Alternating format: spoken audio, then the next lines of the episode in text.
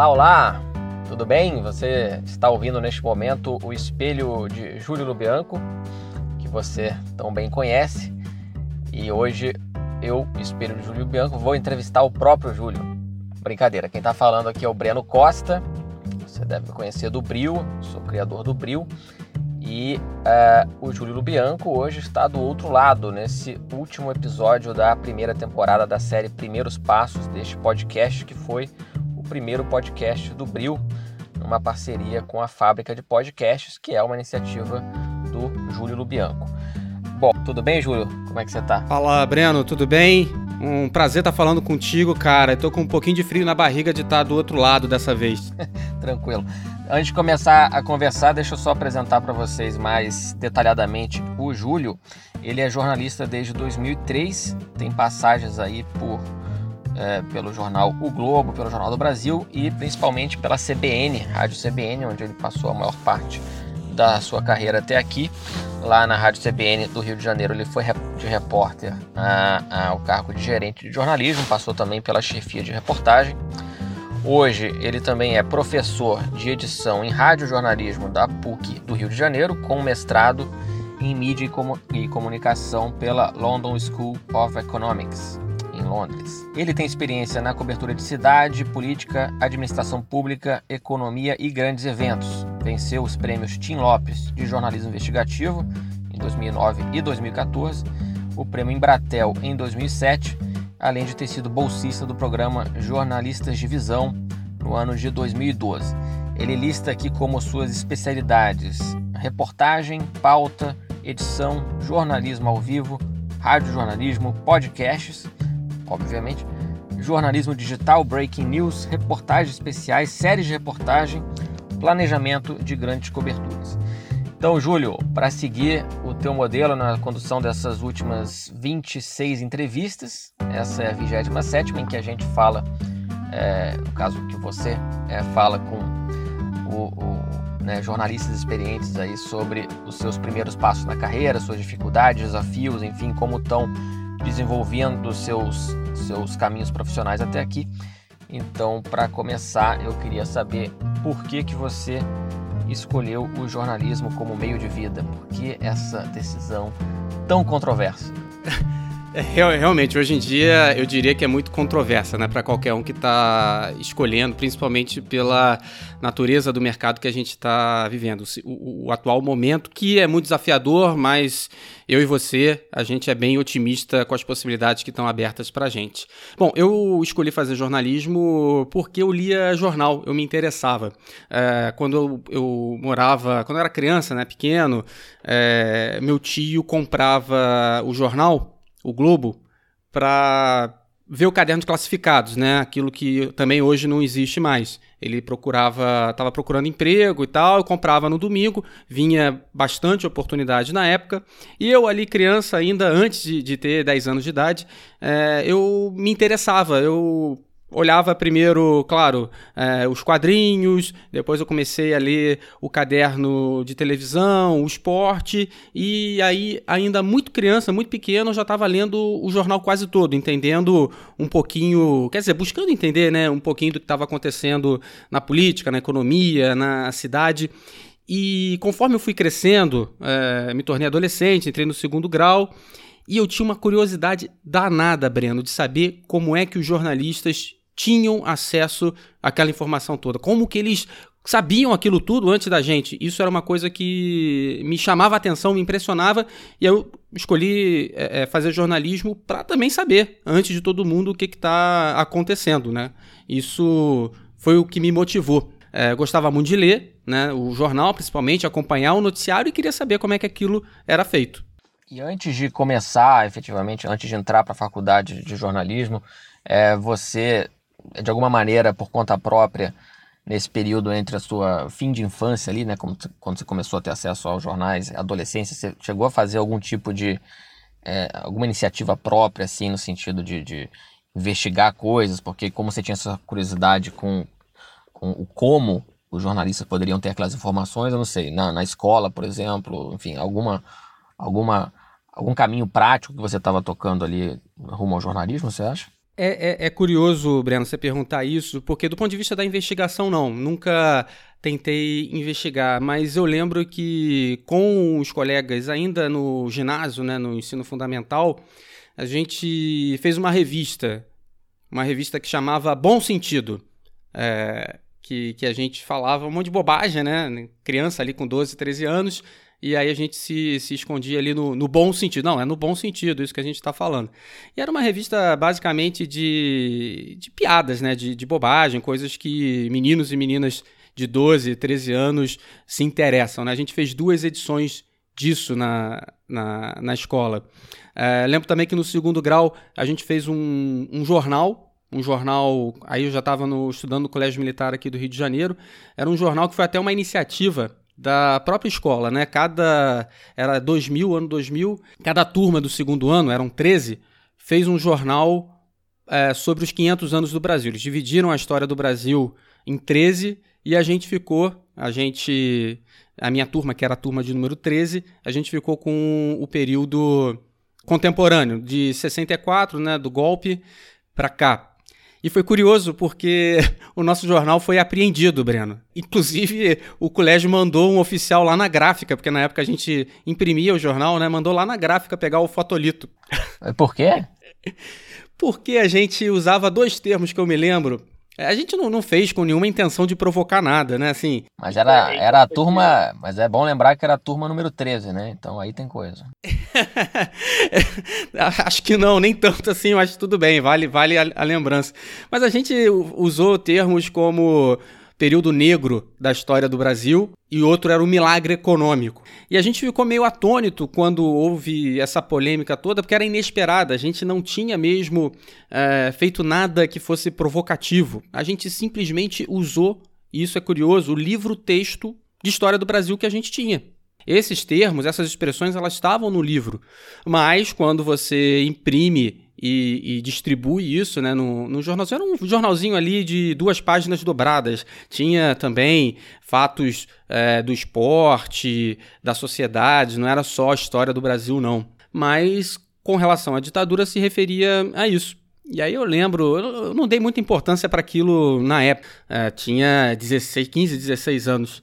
Hoje, lembrando, a, a, gente vê que, que a luta pela, pela liberdade de expressão, de informação, ela é desde o início, né? Mas quem que mandou aprender? Eu não entendi, desculpa.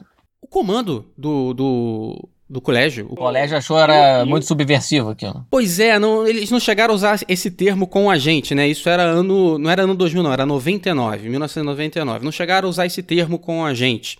Mas eu lembro do comandante do colégio, porque o colégio militar ele é basicamente um quartel. Ah, era um colégio militar, tá. Era o Colégio Militar do Rio de Janeiro, isso, eu falei isso. Foi onde eu estudei o segundo grau, na, na Tijuca, aqui, zona norte do Rio. Teve esse pro, projeto pedagógico da, da escola, de, dos estudantes do segundo ano fazerem é, um noticiário da história do Brasil, de 1500 até ali o ano 2000.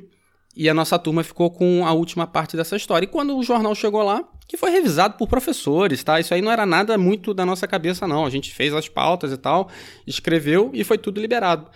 E aí mandaram, isso, isso me chamou muita atenção, mandaram apreender na gráfica o fotolito do jornal, né? Talvez isso tenha, tenha me impulsionado de alguma forma também. Bom, então, indo à sua, na sua carreira, como é que foi esse, esse começo? Você é, iniciou ainda na faculdade como estagiário? Foi no início da faculdade?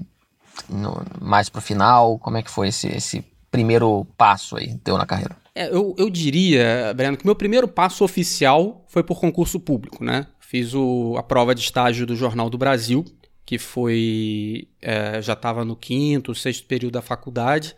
É, foi a última prova de estágio do Jornal do Brasil. O Jornal do Brasil era o, o jornal que concorria com o Globo aqui na cidade. Ele depois parou de, de, circular e voltou agora esse ano. Mas na época ele era um jornal ainda com prestígio, mas em decadência e numa crise profunda.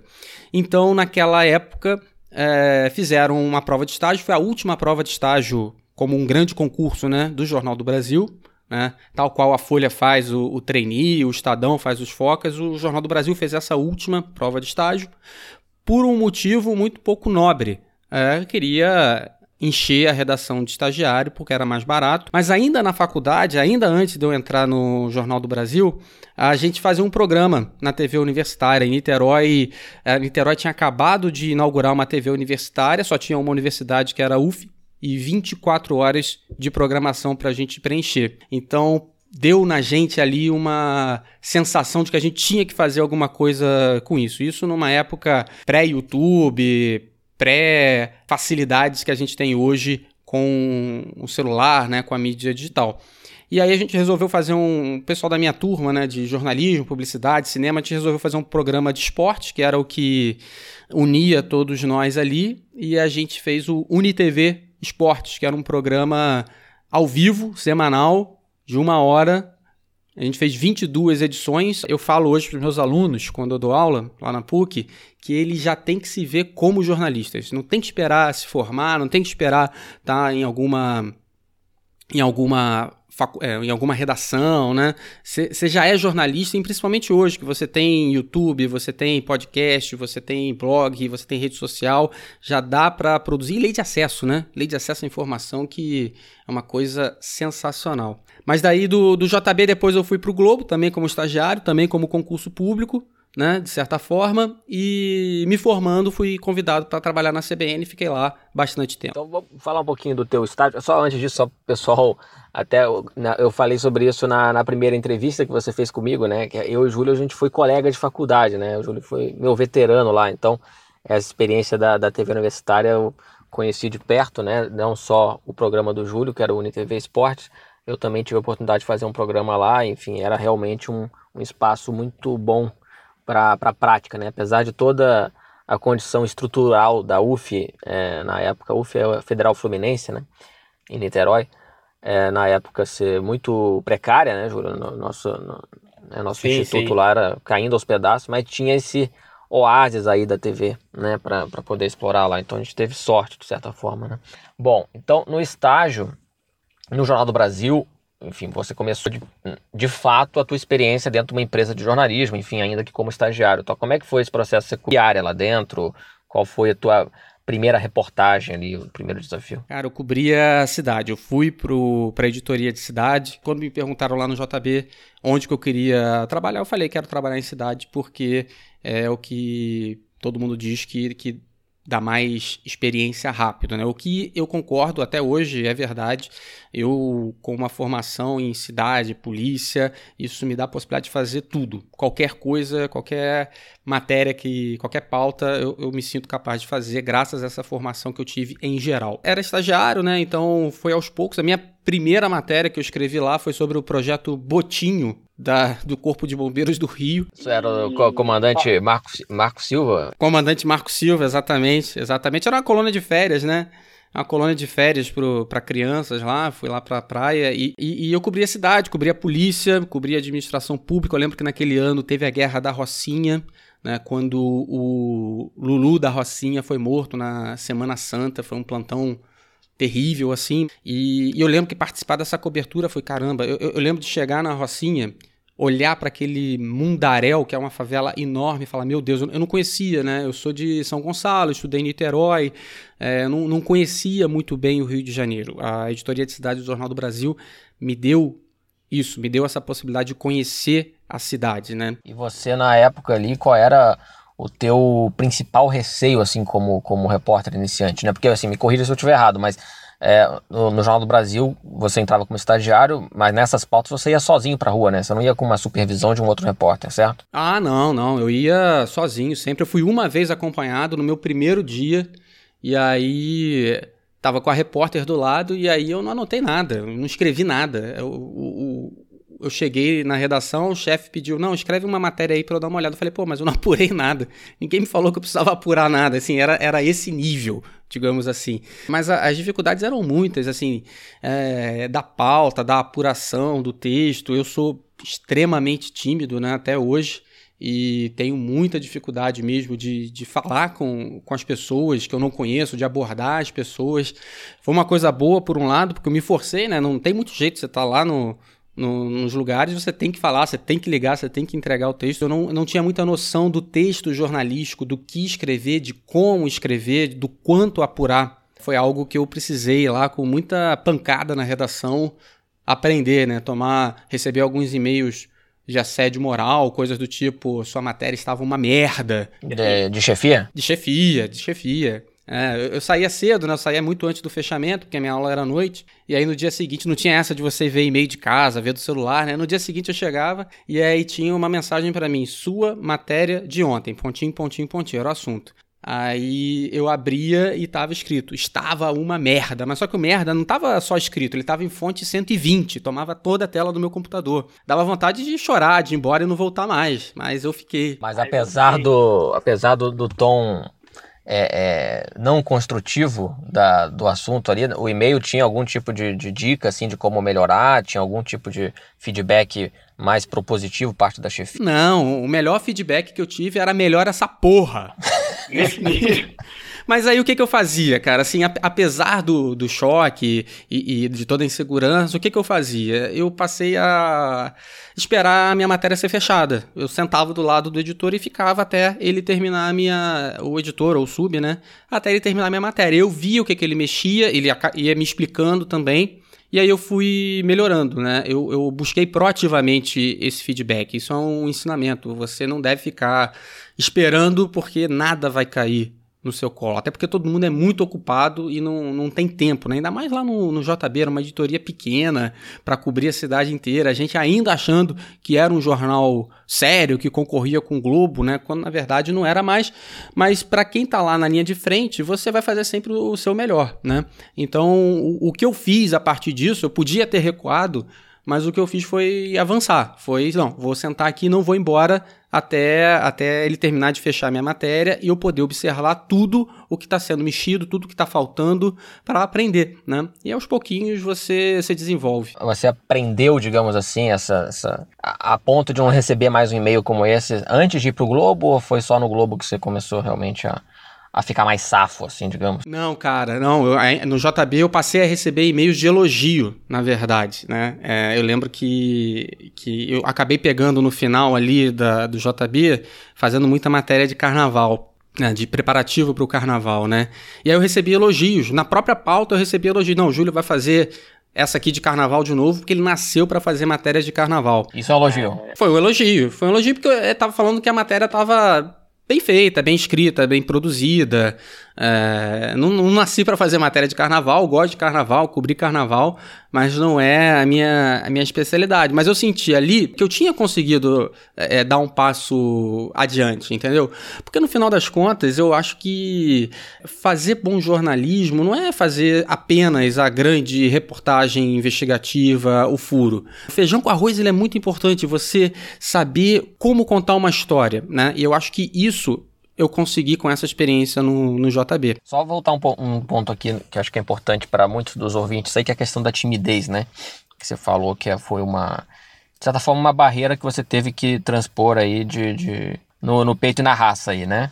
E é uma coisa que também eu me identifico. Porque eu ainda tenho que transpor, tá? Porque não, isso, isso faz parte de mim, não é resolvido. Eu também. Eu, eu né, desde do, do, do, início da carreira aí, o que eu sempre a, a imagem que eu visualizei para mim era de na hora que eu tô trabalhando, eu coloco uma capa de super repórter, entendeu? Uma, uma, uma fantasia de, de super-herói, algo do gênero, e mudo minha personalidade natural, né?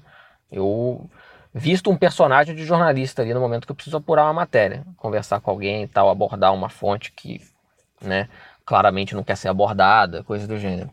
É, inclusive aprendendo no estágio no Jornal do Brasil também, né, coisa de cobertura de polícia, quando você tem que ir em velório de, de, de pessoas que morreram vítimas de violência, né, ou, ou acidente de, de carro, trage, tragédia desse tipo.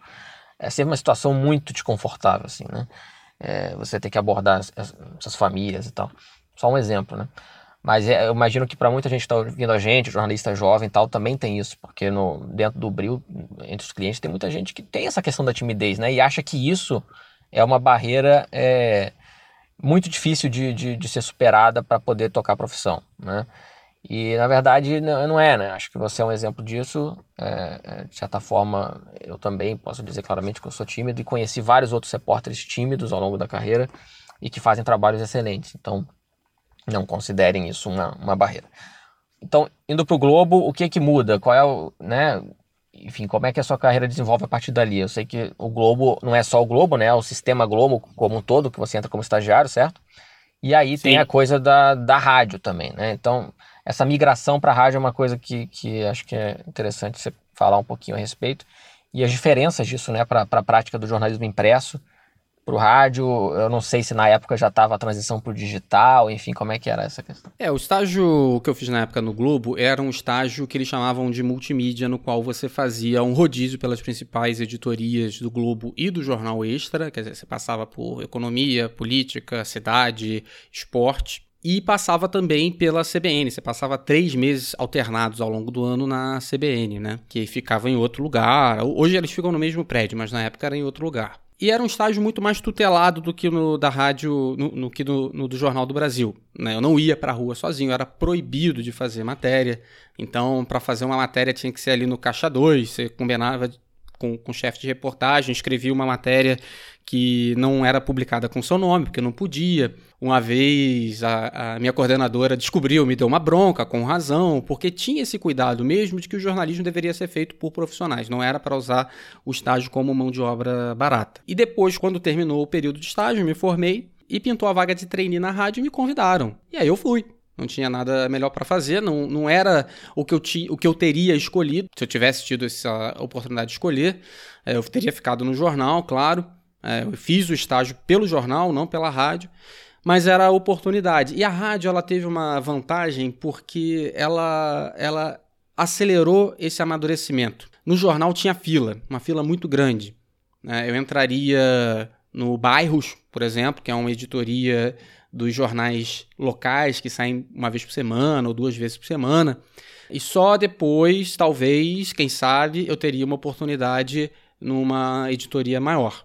Na rádio, não. Na rádio, naquele ano de 2006, eu já cobri campanha presidencial. Uma parte pequena, claro, mas eu já estava cobrindo campanha. A campanha para governador eu cobri bastante, então eu passei a, a, a já estar tá nas pautas do dia, né? E, e, e, outra coisa, né? Assim, a entrar ao vivo. Breno, você, você não sei se você já entrou ao vivo na sua vida alguma vez. Graças a Deus, não. Só na UniTV. Pois é, mas, mas assim, é, é, você já fez prova de direção. Não sei como é que foi a sua prova de direção, mas na primeira vez que eu fiz a minha prova de direção, né? Eu fiz duas vezes. É, na, na, segunda também, aliás, eu pisei na embreagem para passar a primeira e a minha perna esquerda tremia, mas tremia loucamente. E quando eu fui entrar ao vivo pela primeira vez, eu entrei na Rádio Globo, meu primeiro vivo, eu me tremia igual. Eu tava com o texto pronto, apurado, mas eu me tremia igual. A, a minha mão tremia, entendeu? É, eu tava reagindo fisicamente, eu tava com a minha capa de repórter, mas o meu corpo não tava preparado. Então eu, ele, ele tava ele estava reagindo. Isso depois passa, você se acostuma. E, e, depois eu fui capaz de apresentar programas ao vivo. Imagina só você. Eu fazia. Eu já, já apresentei um programa de seis horas, já fiquei seis horas ao vivo no ar. Claro, tinha comercial, tinha matéria gravada, mas era um programa que eu estava comandando por seis horas. Então isso deu um impulsionamento muito grande, eu diria. E tem uma outra vantagem também que eu tive na rádio, é pelo fato de não ter editorias específicas é, eu era eu, eu tinha flexibilidade para fazer matérias de qualquer assunto, de economia, de política, de cidade, de meio ambiente, é, é, de cultura, de sociedade. Isso, isso me deu mais flexibilidade, né? Além, além da gente estar tá sempre na cobertura de qualquer breaking news que, que eclodisse em qualquer lugar. Né? A gente tinha essa, essa responsabilidade. A desvantagem disso né, é, da rádio, eu diria que são duas. Né? A primeira, essa estrutura que você não é especialista em nada, é muito difícil de você fazer fonte, porque você não está cobrindo rotineiramente aquele mesmo assunto. Às vezes uma fonte te liga e você está em outro assunto que não tem nada a ver e você acaba não podendo dar a atenção. E, e, a outra é o mercado, né? O mercado é muito restrito, muito limitado e paga pessimamente, né? É, é um lugar muito bom para quem está começando, mas que é difícil de você estabelecer uma carreira exclusiva em rádio, né? Do ponto de vista até da sua vida, né? Você quer depois, é, você, com 20 e poucos anos, você quer sair de casa, né? Ter, ter a sua família e ganhando salário de iniciante você não consegue. Bom, e, e né, enfim, ao longo da, da tua carreira, o que, que você acha que foi, qual, é, melhor, melhor dizendo, qual você acha que foi a maior lição que você recebeu de alguém ao longo da carreira, assim, maior ensinamento? Breno, eu vou citar aqui um colega chamado Marco Antônio Martins, hoje ele trabalha no G1. Quando eu conheci ele no Jornal do Brasil, ele era um repórter é, que cobria polícia e justiça, ele ainda faz isso, né? Ele era o cara que dava furo na, na editoria, né?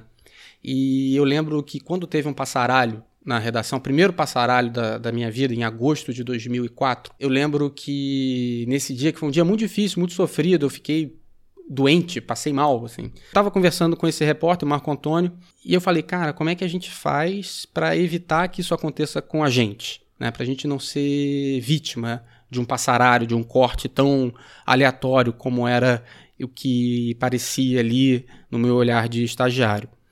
E ele falou: Júlio, não tem como. Não tem como você evitar que você seja demitido num corte.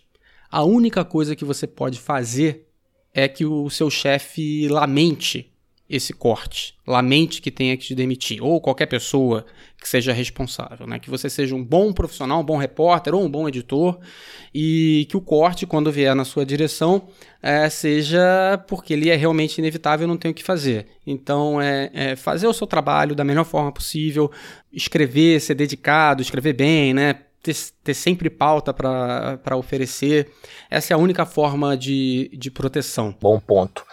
E outro lado, assim, você qual que você considera que tenha sido o principal erro, falha, erro de julgamento, enfim, na sua carreira e como que isso gerou uma melhoria para tua carreira, né? Olha só, eu tenho, tenho alguns, né? alguns não, tenho vários, mas eu queria começar citando um que foi mais engraçado, né? Menos importante, mais engraçado, que foi um erro que eu cometi ainda lá no, no início, né? Eu estava fazendo a transição do governo Cabral, da Rosinha para o Cabral, e o Cabral estava anunciando picadinho os novos secretários. Então, naquele dia, ele tinha anunciado três secretários. Um de Ciência e Tecnologia, que era o Alexandre Cardoso. Você vê, tem 12 anos isso, eu não esqueço. O Eduardo Paes foi anunciado secretário do Cabral, de Esporte. E ele anunciaria um terceiro secretário. E eu tinha uma entrada para fazer, eu queria dar os três secretários, né? Então eu rascunhei um textinho com os dois secretários e quando chegou o, o terceiro, eu só peguei o release e incluí no texto. E era o, só vi o título do release: Sabino assume trabalho. Era só isso, Secretaria de Trabalho. Beleza. Aí falei lá no programa local, que estava já na reta final, por isso que eu tinha que correr. E aí cravei: Fernando Sabino assume a Secretaria Estadual de Trabalho. Beleza, vida que segue, terminei a entrada, voltei para a sala onde estava tendo a coletiva, comecei a ler o release. E aí no release, o nome do, do Sabino era Alcebiade Sabino. Não tinha nada a ver com o Fernando Sabino, obviamente. Eu, na hora que eu li esse nome Alcebiades, eu não lembrava que eu tinha falado Fernando, eu só sabia que eu não tinha falado Alcebiades. Aí eu liguei pro, pro estúdio, enfim, fizemos a correção. Os erros mais graves que eu cometi, Breno, foram erros como editor. Foram erros que eu deixei passar, apesar de indício. Depois de você olhando criticamente, você vê que tinha indícios, né? É, e, e, no rádio você tem uma tomada de decisão que é muito rápida, né? Muito imediata. E eu acabei deixando passar alguns erros muito graves e, e, eu me sinto mal por causa disso, não por mim, né, mas principalmente pelo repórter que eu tinha a missão de preservar desses erros. Erros que, que eu cometi pela, pela empolgação, pela vontade de, de garantir aquele furo. Isso me tornou mais rigoroso. Eu aprendi isso no meu período de edição na CBN, com alguns erros que, que me chatearam, que me marcaram muito. Mas eu acho que o principal erro foi um erro mais de carreira mesmo, né? Eu passei muito tempo na CBN, passei muito tempo em rádio, foram 12 anos. E isso é, foi um erro, eu diria, estratégico. Então, é, claro, foram as oportunidades que eu fui tendo, mas eu, se eu pudesse fazer alguma coisa diferente, eu teria procurado mais ativamente trabalho em outros, outras redações, em outros veículos, em outros meios, porque faz uma diferença depois de você ter essa multiplicidade de experiências. Tem muita gente que, que legitimamente na carreira corre atrás de uma, de uma lógica de estabilidade, né, de você poder crescer dentro de um lugar específico, enfim, um lugar. Mas também tem esse lado, né? O lado da movimentação, de você respirar novos ares e com isso você ir não só tendo novos desafios, né? Que é de certa forma um clichê, mas realmente esses novos desafios serem um motor de crescimento, né? E de conhecer novas pessoas, né? De lidar com novas pessoas, né? As oportunidades, elas depois de um tempo na carreira, o meu início foi com um concurso público, né? Eu falo isso, foi com um concurso público. Eu fiz a prova de estágio do JB, fiz a prova de estágio do Globo. Mas hoje eu não tenho essa oportunidade. Então eu estou dependendo dos trabalhos que eu faço, eu dependo da indicação de um colega aqui, de um colega ali, né? Você tem que ampliar essa rede de contatos, que não é só, a rede de fonte, mas também de contatos profissionais, né? O que eles chamam de networking, mas que a gente não aprende, enfim, só na prática, né? E Júlio, é, em relação aos seus trabalhos favoritos, qual que você destacaria aí como, como aquele que mais te deu orgulho ao longo da carreira? Eu queria destacar uma reportagem que eu fiz, aliás, uma série de reportagens que eu fiz em 2013, 2012 para 2013, é, sobre uma fraude no pagamento de horas extras no Instituto Nacional de Traumato Ortopedia, que é um hospital federal localizado aqui no Rio de Janeiro. É um hospital especializado em ortopedia, né? então pessoas com fraturas graves, com, com deslocamento de ossos, são tratadas nesse, nesse hospital. Curiosamente, hoje ele ocupa o prédio antigo do Jornal do Brasil, na Avenida Brasil, ali na chegada, na entrada da cidade, depois que o jornal perdeu para o governo, para o Banco do Brasil, o prédio por causa das dívidas. Mas, enfim, não, não foi represália, não foi por represália que eu fiz essa matéria. É, na verdade, o hospital passava em 2012 por uma crise grave de fila, né? É, os pacientes foram obrigados a fazerem um recadastro, então você teve lá por alguns dias daquela semana uma crise com milhares de pacientes esperando na fila e gente muito ruim que não deveria estar sendo obrigado a estar numa fila, ainda mais quando você tem a possibilidade de fazer tudo online. E aí, na, naquela semana ainda, o ministro da Saúde, Alexandre Padilha, fez uma inspeção no INCO e anunciou um programa novo para reduzir a fila, que era o seguinte: ele pagaria hora extra para os médicos darem plantão adicional no sábado e no domingo. A, a, lógica era a seguinte: se você não forma um ortopedista de alto nível do dia para a noite, não é só estalar os dedos e contratar um médico altamente especializado. Então ele usaria esse recurso para os médicos que já são lá do INTO, usaria o horário ocioso no fim de semana. Ótimo, né? Faz muito sentido. Acontece, Breno, que eu descobri a partir de uma fonte lá de dentro que, na verdade, eu nem conhecia essa fonte, ela mandou um e-mail aleatório para mim e eu respondi esse e-mail, que esse pagamento de hora extra por plantão extra ele já existia. E aí eu comecei a investigar essa história e com muito com base em documentos públicos e depois com a lei de acesso à informação, eu descobri que os médicos, né, principalmente os médicos, mas outros profissionais de saúde, recebiam assim volumes absurdos de hora extra e que isso não impactava em nada a produtividade do hospital. Ou seja, a premissa do ministro de que pagaria hora extra para fazer mais cirurgia era completamente falsa. Né? Então, a partir daí, eu fui puxando um fio da meada e descobri esse esquema de que os médicos do hospital era uma corrupção pequena, eu diria, não é uma corrupção multimiliardária, mas com impacto gravíssimo na vida das pessoas. Eu entrevistei vários pacientes na época. E a gente via exatamente casos de pessoas esperando há anos até a cirurgia, perdendo renda, né, porque não podiam trabalhar, e vendo o estado de saúde se agravar, porque não tinha tido o atendimento no, no início. Enquanto havia dinheiro, sim, para você fazer as cirurgias e isso não. Tinha os profissionais e isso não acontecia. Enfim, o Ministério da Saúde negou tudo na época, disse que eu não podia fazer a comparação, porque uma cirurgia de mão era muito mais, muito mais simples que uma cirurgia de, de coluna, por exemplo. Mas o que aconteceu no final, é a matéria final, é que a, foi feita uma auditoria do DenaSUS que comprovou o mau uso desses recursos. E essa é uma matéria que me orgulha muito, principalmente porque os personagens que eu entrevistei todos, Breno, me ligaram depois para agradecer quando eles, enfim, foram atendidos. Né? Não, não tive responsabilidade nenhuma nisso, obviamente, a fila deles seguiu, mas dá para sentir, assim, eu consegui sentir um pouquinho, né, que eu consegui fazer o, o bem para aquelas pessoas. Excelente, sobre, sobre todos os aspectos. Muito bom. E vem cá, Júlio, no, na tua página na, na mentoria do Bril, você fala que o que o jornalista dos novos tempos precisa é conhecer, ainda que minimamente, o mercado do qual faz parte, né? Acho que casa um pouco com isso que você acabou de falar, de certa forma.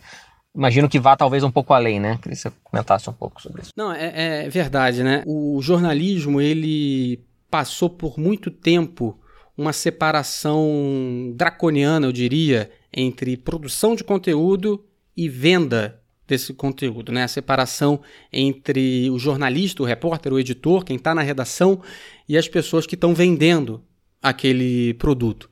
E isso hoje, no momento de crise, nos deixa, nos deixou nós profissionais de comunicação, à mercê de decisões de pessoas que não são jornalistas, de pessoas que não estão preocupadas com a comunicação, com a informação, estão preocupadas com o número, estão preocupadas. Claro que isso é importante, não, não que isso não seja importante, eu não sou bobo aqui de falar que uma empresa jornalística pode viver no, de, dando prejuízo, não pode viver dando, dando prejuízo. Mas as decisões estratégicas, elas estão sendo tomadas, é o que eu vejo, por exemplo, em algumas empresas com base apenas no número. O, o jornalismo, que é esse produto que a gente é, é, é, tão caro a ele, né? A gente, com razão, acredita que a gente faz um bem danado para a democracia, mas para quem não é jornalista, né? É, inclusive por gente que trabalha em empresas de comunicação, é, é só mais um produto. Podia ser, é, é uma matéria de cidade, mas podia ser também uma história em quadrinho. Podia ser qualquer produto cultural, qualquer texto, qualquer informação. Né? A gente, ao não prestar atenção no nosso mercado, uh, como é que ele funciona? Não estou falando no mercado, quem trabalha aqui, quem trabalha ali, não. Estou falando em quem paga, quem financia, da onde que vem o dinheiro e para onde que ele vai. Né? A questão da remuneração do trabalho do jornalista é muito importante também. Quando a gente terceiriza isso para outras pessoas, a gente fica à mercê dessa situação. Né? Que eu tenho certeza que a gente vai sair porque a gente está aprendendo. Né? É, a gente vem discutindo, a gente vem lendo muito sobre iniciativas sobre isso, de quanto que o jornalista ele precisa ser mais ativo é, ao correr atrás dessa remuneração. Né? E isso começa por entendendo o mercado de comunicação no qual você vive, né? inclusive o mercado de assessoria de imprensa, né? de relações públicas. Um colega meu, assessor de imprensa, ele me contou uma história que é muito interessante. Ele recebia, tinha um cliente pequeno, mas fixo, que pagava, é, vamos dizer, sei lá, 8 mil reais para ele por mês. Só que era um cliente muito específico e você não conseguia emplacar pauta para ele todo mês, digamos assim. E aí o cliente sugeriu para ele o seguinte, ó, vamos fazer o seguinte, você vai ganhar por produtividade. Então, sempre que tiver uma matéria, eu te pago, você pode até ganhar muito mais. O cliente estava achando que o assessor estava fazendo corpo mole, sabe? E aí o, o cliente falou, o, o, meu amigo assessor falou o seguinte: não, ótimo, vamos, vamos fazer isso sim, né? E aí vamos discutir direitinho essa tabela, porque o dia que eu emplacar você no Jornal Nacional, né? Pensa aqui, quanto custa 30 segundos de comercial no Jornal Nacional. Então, eu vou te cobrar com base nesse critério, né? E aí vai dar, sei lá, eu vou, vou chutar aqui, vai dar um valor absurdo, 50 mil, 60 mil. Aí o cliente falou: não, beleza, vamos manter o contratinho aqui de 8 mil que tá bom pra gente. Né? Então, a gente. É, é, quando um assessor de imprensa quer emplacar uma matéria no nosso veículo, essa assessoria, né, o cliente dessa assessoria, dessa assessoria, ele quer visibilidade sem ser publicidade, porque a publicidade é muito mais cara. Né? O jornalismo tem essa aula de que ele é mais puro. Né? Mas a gente não pode se, se, se enganar, é um mercado também. E a gente não pode uh, deixar que outras pessoas que não jornalistas tomem decisões que vão impactar o nosso, a nossa profissão, a nossa carreira e, e o que eu acho que é um saudável mercado de informação. A gente está vendo hoje como isso é necessário, né? Certo, Júlio. E para encerrar aqui, fala um pouquinho da, da sua mentoria no Bril, como é que está sendo a linha que você está adotando com os, com os alunos aí, né? Os mentorados, na verdade. É uma experiência muito legal, Breno, porque é, eu não sabia que eu teria um público tão diverso, tão diferente. É, eu tenho uma, já tive uma aluna do Piauí, um aluno do Tocantins, é, gente mais do interior do Brasil, fora aqui do que a gente está mais acostumado, do Centro-Sul, e gente fazendo coisas legais, querendo produzir conteúdo relevante. É, e, e, e, a mentoria ela é muito de acordo com o freguês, né? É, é, eu converso com a pessoa primeiro para saber o que, que ela quer, por que, que ela me procurou, qual, qual é o desafio, qual é o momento de carreira dela, e eu tento caminhar nesse, nesse sentido. Então, vou citar um exemplo aqui do Felipe Ramos, que terminou a mentoria comigo há pouco tempo. Ele queria fazer um podcast de música, que é o que ele curte, né? Não é exatamente o tema uh, que, que eu cubro na minha carreira, né? Eu nunca cobri muito cultura. com exceção de carnaval, limitadamente, mas ele queria fazer um podcast de música e a gente desenhou esse podcast, né? Como que ele faria, como que ele abordaria, tanto da parte do conteúdo quanto da parte técnica. A outra repórter que me procurou foi a Glenda Uchoa, do Piauí. Ela estava começando a trabalhar com rádio. E aí a gente trabalhou algumas pautas e uma das pautas que ela fez para a rádio, ela conseguiu ganhar um prêmio nacional, uma menção honrosa num prêmio nacional, né? por causa de, um, de uma dica que eu dei é, pra, de prioridade para ela. Tinha um monte de informação, estava precisando de ajuda ali para filtrar. Não, vai pela Zika, né? Fala de Zika. Era, era uma matéria sobre neurociência e tal. E ela conseguiu ganhar uma menção honrosa. E, e outros profissionais também que estão, a maioria em início de carreira, né? Precisando. Assim, não, não tem, a gente sabe, não tem muito mentoria na redação, né? É, às vezes é uma bronca e você, da bronca você tenta tirar alguma coisa, como eu fiz lá no início do JB.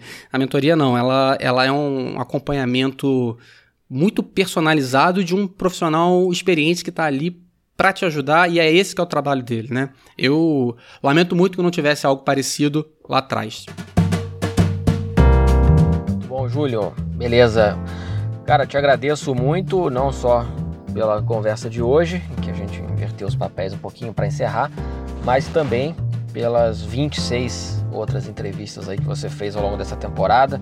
Acho que é uma coletânea é, inestimável aí para jornalistas que estão começando a carreira, mesmo também para jornalistas que já estão aí há alguns anos na profissão e que não tiveram oportunidade de refletir né, sobre esses pontos que a gente aborda aqui é, nesse programa e que eu acho que vale a pena é, o pessoal fazer uma, uma maratonazinha aí, quem não viu ainda, uma maratona dessa série, dessa série Primeiros Passos, porque tem muitos ensinamentos e reflexões interessantes vindos de jornalistas de diferentes áreas, né? Júlio, mais de certa forma na área de cidades, rádio, enfim, mas tem pessoal mais ligado ao esporte, pessoal ligado à cultura, pautas feministas, enfim, tem de tudo aí.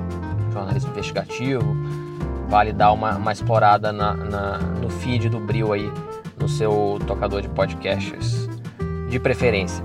E, Júlio, eu queria encerrar com, contigo mesmo, enfim, se você puder dar um, uma saudação final aí dessa temporada pro, pro pessoal. É um até breve, não é um adeus, né? A gente já tá pensando aqui numa segunda temporada. Eu aproveito e convido a quem tá nos ouvindo é, para mandar o feedback mesmo, né? É, é, o que, que a gente pode fazer numa segunda temporada, o que, que você que está nos ouvindo gostaria de ouvir numa segunda temporada sobre é, do, do, nosso podcast Primeiros Passos, né? Não precisa ser necessariamente relacionado ao início de carreira, pode ser outro assunto, outros temas, coisas que vocês se interessem e que queiram que a gente vá atrás. A gente aqui funciona para atender você que está nos ouvindo, né? E não ao contrário. Né? Então a gente gostaria muito de saber. Eu lembro a vocês os canais de contato. Para quem tem iPhone, para quem ouve no iTunes, pode deixar uma mensagem é, no, no, na seção de comentários desse podcast, que a gente ouve, que a gente lê todas. É, quem está no Castbox também, no sistema Android também, pode deixar uma mensagem na seção de comentários. Ou então falar diretamente com a gente pelo Twitter. O meu é o jlubianco. É só você me procurar, Júlio Lubianco, no Twitter, que eu tô lá. Agora com os tweets protegidos por questão de segurança, mas é só você me adicionar que a gente troca um, um papo. A gente, a gente troca uma ideia lá. Ou então também no Twitter do Brio que é o arroba brio underline mídia. Perfeito, Júlio. Obrigado aí. É, obrigado a todo mundo que está ouvindo até aqui e um abraço. Até a próxima.